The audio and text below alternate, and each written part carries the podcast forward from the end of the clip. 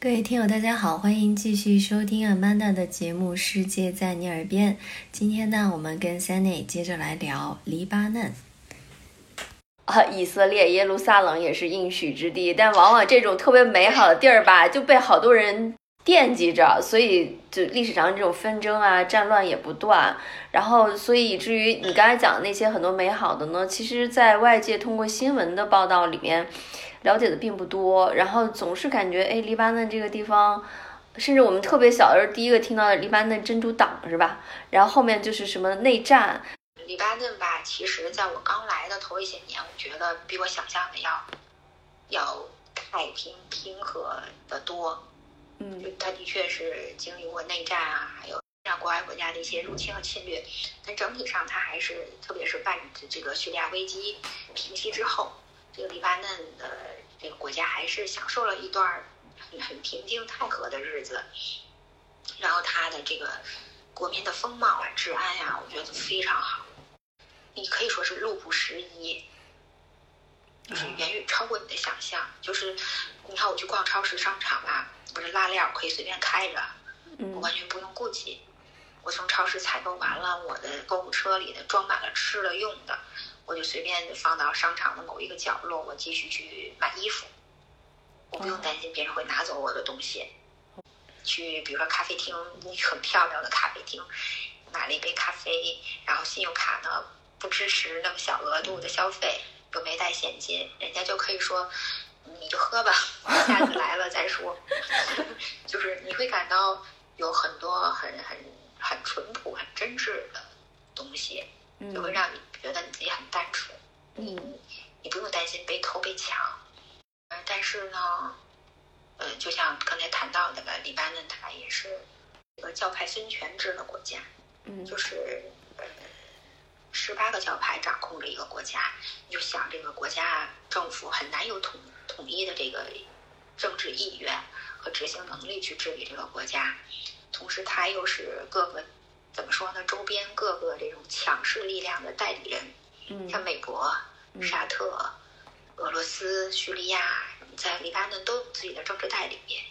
嗯所以呢，它肯定是在政治层面，然后再衍衍生到其他层面，都是暗流汹涌的。嗯呃，二零一九年的十月开始吧，他就开始爆发了街头民运，哦就，是抗议这个政府的腐败。去年是不是总统还是总理下台了？对他这个下台，主要原因还是因为他那个爆炸事故，就哦是去年八月份哦威尔特港化学药品的爆炸事故，嗯导致这个政府嘛集体辞职、引咎辞职。嗯就是它发生了各种民运啊和这个暴乱，也是它长久的这种体制和经济结构的矛盾带来的。它也嗯没有什么实业，嗯、工业很落后，嗯，全靠服务业。这服务业又都是来自海外一千五百万侨民的侨汇，主要它还有一百五十万的叙利亚难民在这儿，嗯然后人口四百万，然后难民又来了一百多万。嗯确实给他带来了很大的负担。那这个国家很包容嘛，也不拒绝啊什么的。嗯当然，可能有些政治考量，贫富分化也是也是有。很多人就是我们去幼儿园去接孩子呀，很多这种家长嗯就像大明星一样，哇华丽漂亮，浑身珠宝奢侈品，就是非常有派头，带着几个保姆，日日收入也就一两呃几个美元的这样的家庭也是有的。嗯但它整体的 GDP、人均 GDP 还都是不错的，很很多很长时间都是比中国要高的。嗯但近两年因为经济危机、金融危机，它是下下滑的。就黎巴嫩的，像咱们国内吧，嗯多数都是公立学校，对吧？嗯公立学校公立学校为主，私立学校为辅。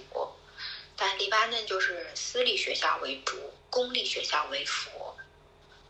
哦公立学校多是提供给在黎的叙利亚难民和黎巴嫩那些非常贫苦的弱势群体去公立学校，嗯其他的就是大量的私立学校。私立学校里还有各种各样的国际学校，嗯所以等级还是不一样的。嗯，就是小康家庭、平民大众可能去黎巴嫩人自己开办的这个私立学校，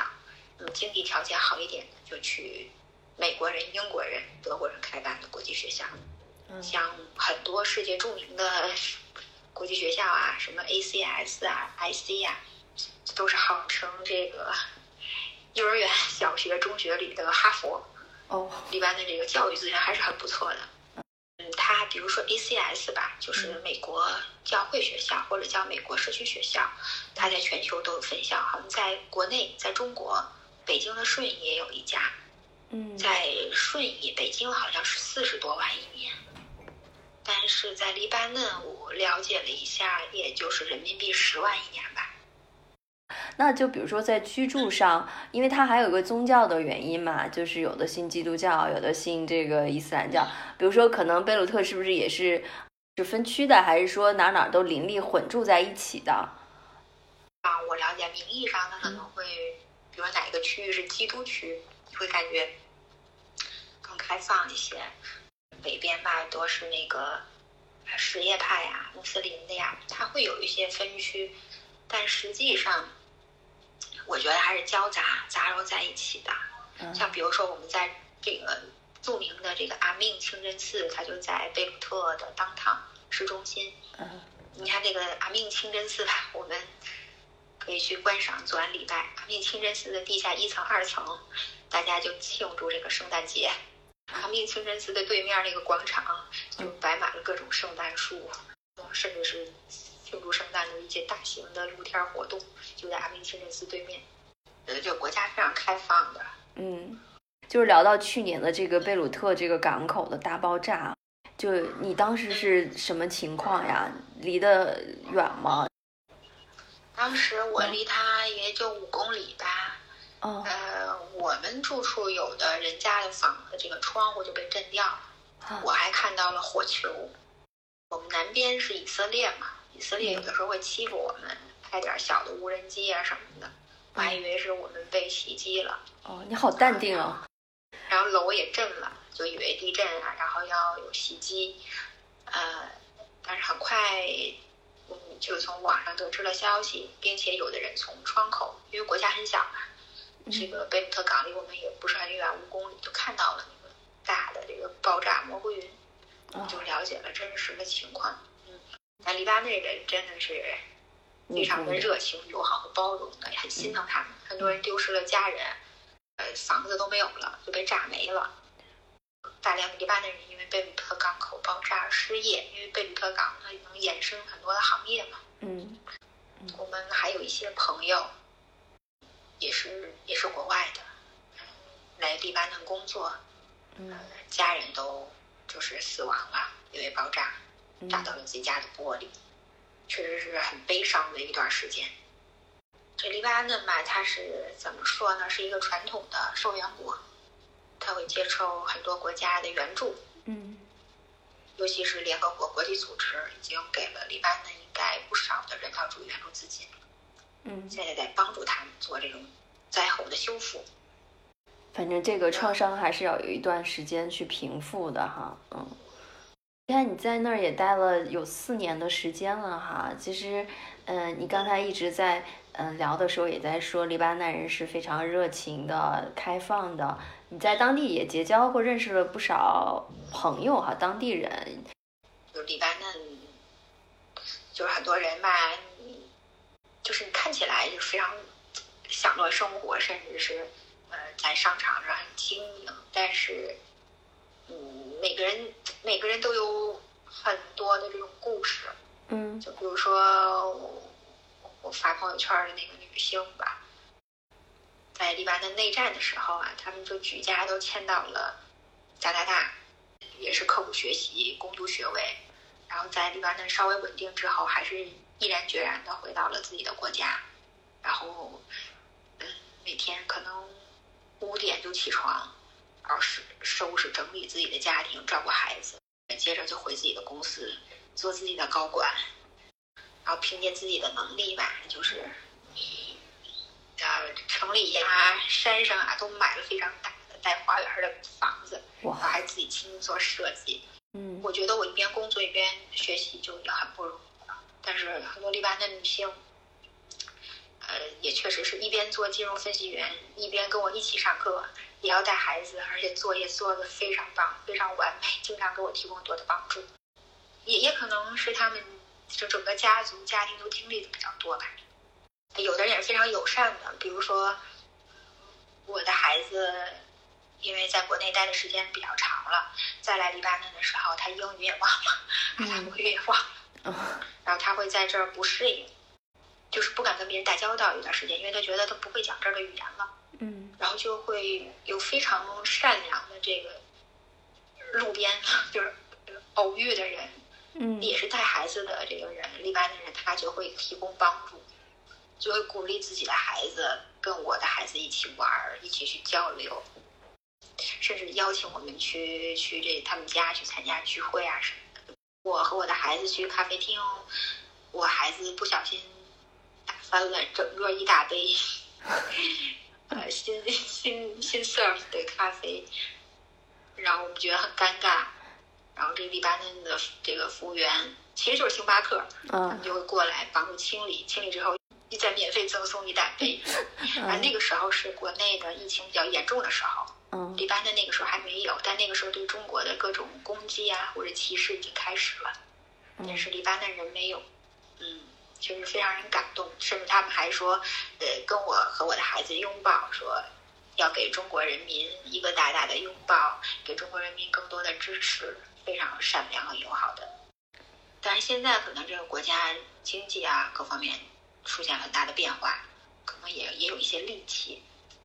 就可能还是年轻人吧。年轻人一旦就是比如说他没有工作或者是怎么样，就很容易